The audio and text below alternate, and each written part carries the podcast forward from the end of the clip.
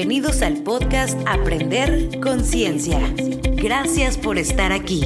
Bienvenidos al episodio 11 de Aprender Conciencia. Hoy vamos a platicar de la hipoacusia en niños con el doctor Juan Carlos Cisneros Lesner. Él es otorrinolaringólogo y cirujano en el Hospital Ángeles del Pedregal de la Ciudad de México. Juan Carlos, ¿cómo estás? Hola, muy buenos días. Muchas gracias por la invitación. Muy contento de estar con ustedes. Mil gracias por tu tiempo. Este, hoy, hoy quiero platicar un poco de la hipoacusia en niños, porque hace poco tuve como invitada a Rosy Larrea, quien es cofundadora del programa Escuchar sin Fronteras. Y de hecho, ella me recomendó contigo este, para platicar de esto más adelante. Ahorita quiero nada más que nos platiques rápido qué es, eh, qué hace un otorrinolaringólogo muy general.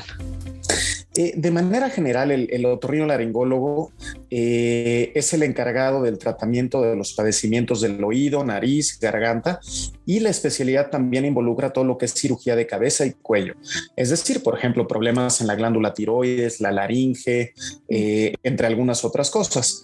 realmente una de las, de las partes más importantes de la otorrinolaringología es la parte de otología.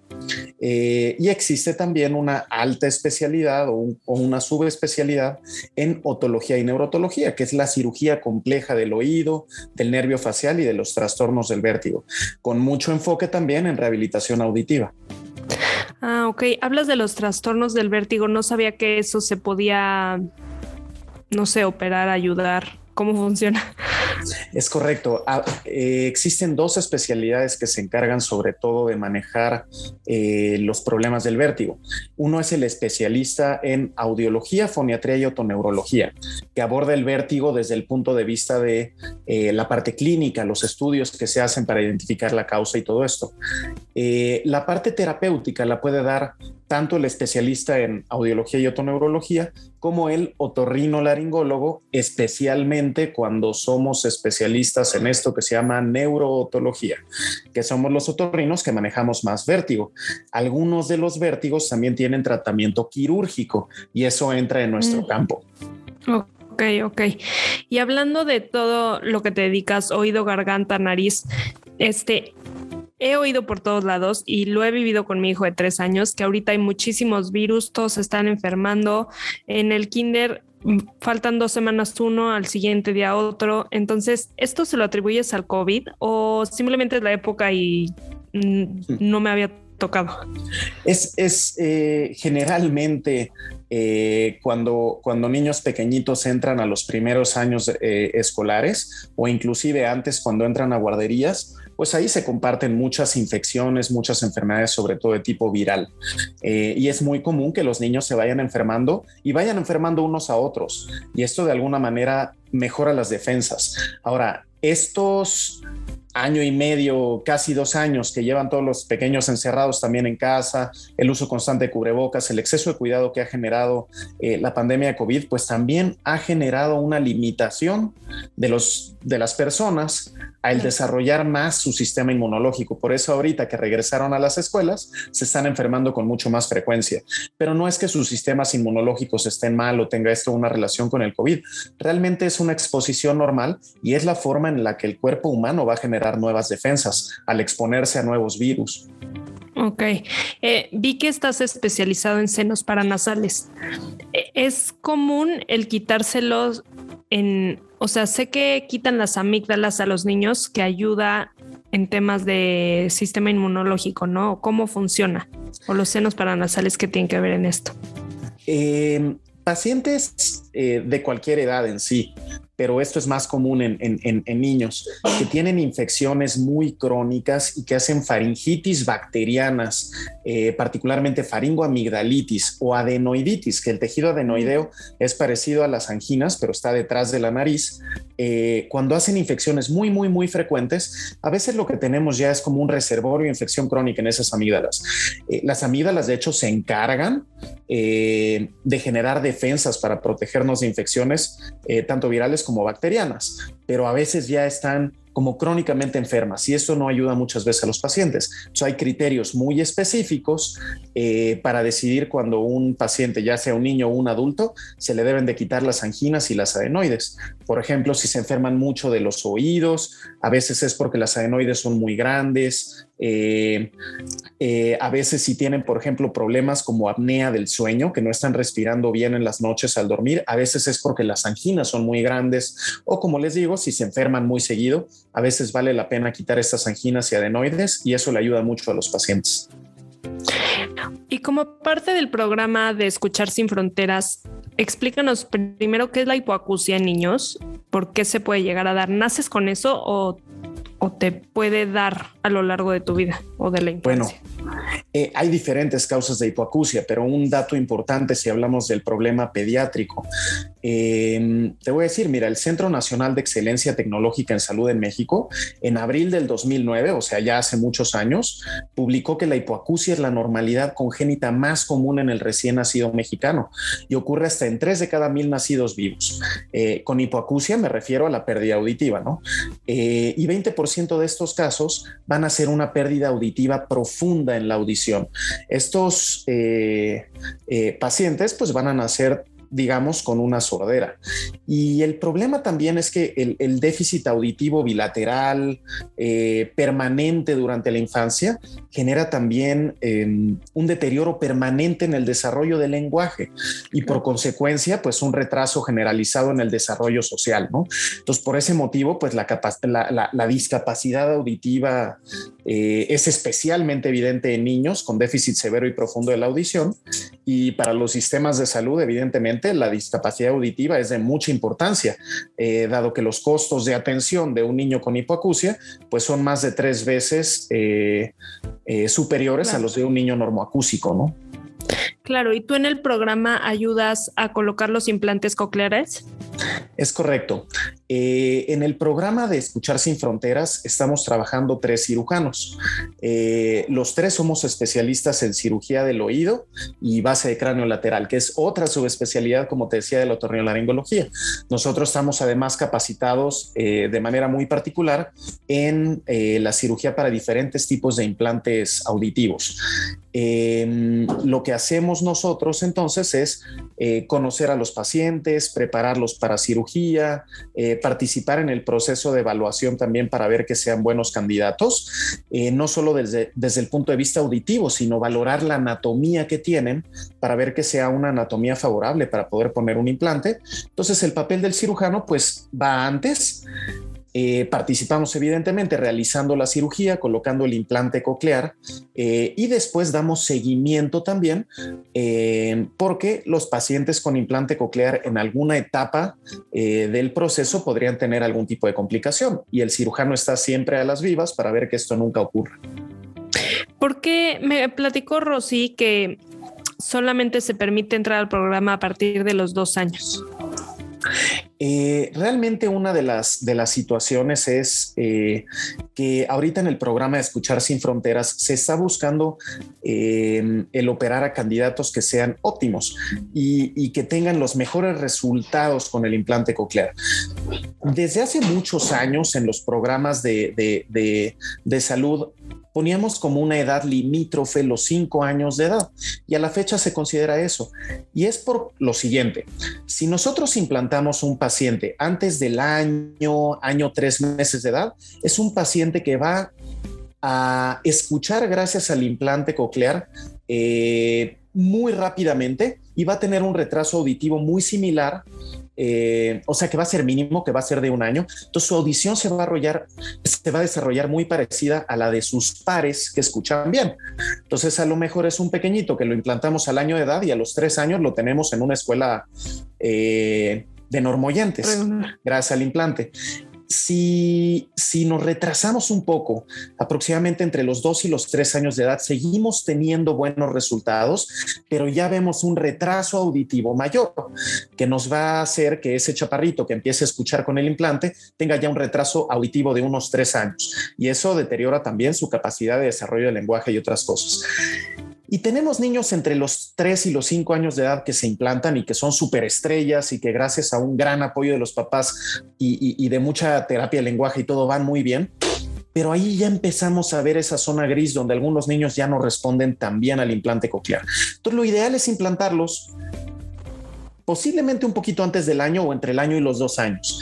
Segundo lugar, si nos llegan niños de tres años, pues les va a ir bien. Entre los tres y los cinco años de edad, los resultados ya son un poquito más grises, aunque no necesariamente malos. O sea, el implante les va a ayudar. Yo he tenido pacientes que se llegaron a implantar a los siete años de edad y que son grandes sorpresas, pero muchos de ellos no, no son así, ¿no? Y aunque el implante les da acceso a sonidos, ya a veces tenemos que utilizar otras estrategias de lenguaje, como el lenguaje de señas. Ok. ¿Y la hipoacusia tiene estos niños son más propensos, como tú dices, a infecciones de garganta o de senos paranasales, todo este, la, la faringitis, lo que, lo que afecte que todo esto está conectado o no tiene nada que ver. No, de hecho no. Eh, sí hay, hay algunas pérdidas auditivas que se relacionan a infecciones o por ejemplo hay hipoacusias profundas relacionadas a meningitis, eh, que es, es, otro tipo de infección, es una neuroinfección, ¿okay? pero que realmente no tienen tanta relación eh, de manera estricta con niños que se enfermen seguido de las vías aéreas superiores, a pesar de que el oído medio forma parte de las vías aéreas superiores. Eh, la causa más común de, pérdida auditiva en los pacientes pediátricos em, tiene que ver sobre todo con su desarrollo prenatal y eh, postnatal inmediato, es decir, al nacimiento. Causas comunes de pérdida auditiva en el paciente pediátrico, ictericia, vamos a decir, que el niño nació eh, con incompatibilidad de sangre, por ejemplo, con la madre y nace y se pone amarillito, amarillito, amarillito. Sus niveles de bilirrubina suben muchísimo y las bilirrubinas suelen ser tóxicas para el sistema auditivo. Entonces, esa es una causa, por ejemplo. Mm. Otra causa, que la madre haya contraído citomegalovirus, por ejemplo, es una causa importante de, de, de deterioro auditivo en los recién nacidos eh, o toxoplasmosis, por ejemplo, es otra causa eh, infecciosa de, pérdida auditiva importante, ¿no? Entre, entre algunas otras que se detectan siempre, se tratan de detectar en la madre en la etapa prenatal. Rubeola congénita es otra tremendamente común que puede dar este, pérdida auditiva eh, de ese tipo. Y fuera de eso, otra cosa que es muy importante es el sufrimiento fetal al nacer. Eh, pacientitos que no respiraron bien, eh, o que tuvieron, por ejemplo, aspiración de meconio, que es este eh, líquido que pueden de repente aspirar los bebés durante el proceso de nacimiento y que tuvieron sufrimiento fetal y no respiraron bien, pues esa, e, e, ese no respirar bien o a veces el, el, nacer prematuros también genera deterioro de la vía auditiva. Entonces esas son como causas comunes. Y por otro lado, otras que son causas comunes son todas las pérdidas eh, congénitas de origen genético, donde cosas que son muy finas, por ejemplo, una que no se desarrolló bien en el caracolito o en las pequeñas células que transmiten la audición que se llaman células ciliadas, una de esas proteínas está faltante. Y nosotros vemos un caracol de tamaño normal, un nervio que parece estar ahí, decimos, ¿por qué no escucha? Y entonces existen todas estas pérdidas, como el déficit de conexinas, que es algo relativamente común eh, y que producen estas pérdidas auditivas de nacimiento. Ok, perfecto. Y hablando de las infecciones, este, fortalecer el sistema inmune, sobre todo en los niños menores de 7, 5 años. ¿Qué suplementos recomiendas para estos niños en esta etapa para ayudar un poco? Mira, algunas de las cosas que utilizamos son medicamentos que francamente son inmunoestimuladores. Eh, algunos de ellos, por ejemplo, ¿qué son? Son lisados bacterianos. Haz de cuenta que hacemos un puré de, de bacterias y eso lo damos encapsulado. Nuestro sistema digestivo lo absorbe y entonces el paciente monta defensas contra esos. Esos se llaman inmunoestimuladores y hay, hay diversos. Pero probablemente lo más importante no es el uso de inmunoestimuladores o esto, sino mantener un buen estado de nutrición tener eh, un adecuado consumo de todos los grupos alimentarios, consumir bien vitaminas, minerales, consumir una adecuada cantidad de proteínas, no excedernos de carbohidratos, ¿ok? Y en el caso de los niños, pues que coman frutas, que coman verduras en cantidades adecuadas. Fíjate que tenemos una creencia de que eh, los niños deben de tomar vitaminas como suplementos. Realmente nosotros logramos un adecuado balance de vitaminas y saturar nuestras reservas de vitaminas con una adecuada alimentación. ¿Cuándo utilizamos este tipo de cosas? Pues en esos niños que de repente comen mal, eh, que no les gusta tal o cual o cual alimento y entonces ahí a veces los pediatras echan mano de utilizar suplementos vitamínicos. ¿Y qué tan cierto es que los lácteos ayudan, bueno, generan más mucosa y es mejor retirarlos un tiempo mientras están enfermos, etcétera? Bueno, mira, lo que pasa es que ahí entramos en el campo de otra cosa, que es la alergia a la proteína de la leche, que es algo que entró como muy de moda hace unos 10 años empezamos a encontrar muchas alergias alimentarias manifestando problemas de vías aéreas. Entonces son, son chavitos, por ejemplo, que, que, beben leche y tienen a lo mejor alergia tal vez a la lactosa o algunas otras cosas o proteína de la leche. Y esto se manifiesta como alergias a nivel de vías aéreas superiores, que pueden ser desde una rinitis alérgica, que estén constantemente con moco, los chavitos, con la nariz tapada, eh, roncando. Esto a su vez puede promover algunas infecciones de vías aéreas superiores, ¿ok? Pero no es común a veces inclusive pueden ser pequeños que tienen dermatitis atópica, que es esta piel enrojecida con comezón, eh, o pueden tener inclusive asma, ¿no? Entonces, eh, y todo eso desencadenado por la proteína de la leche. Pero esto tiene que ser bien estudiado. O sea, hay modas donde de repente te dicen, no, es que es la proteína de la leche, quítasela a todos los niños. Pues no. O sea, ¿cuántas generaciones no llevan años y años y años creciendo bien gracias a tomar leche, no? Ahora. Sí, no puedes generalizar. Exacto, no se vale generalizar. Perfecto. Juan Carlos, te agradezco muchísimo tu tiempo, explicarnos un poco más de la hipoacusia y el sistema inmunológico de los niños, que creo que ahora que se acerca el invierno, las mamás estamos un poco histéricas con los contagios, gripas y demás. María Diego, muchísimas gracias por su tiempo y gracias por invitarme. Por favor, dime dónde te pueden contactar las personas que nos están escuchando o viendo para, para pedirte información o si necesitan una consulta contigo. Claro que sí. Eh, mi consulta está en el Hospital Ángeles del Pedregal, eh, el consultorio 625 en la Torre Ángeles y el número de contacto es el 55 5606 4191 o me pueden buscar en www.oído.com.mx. Perfecto.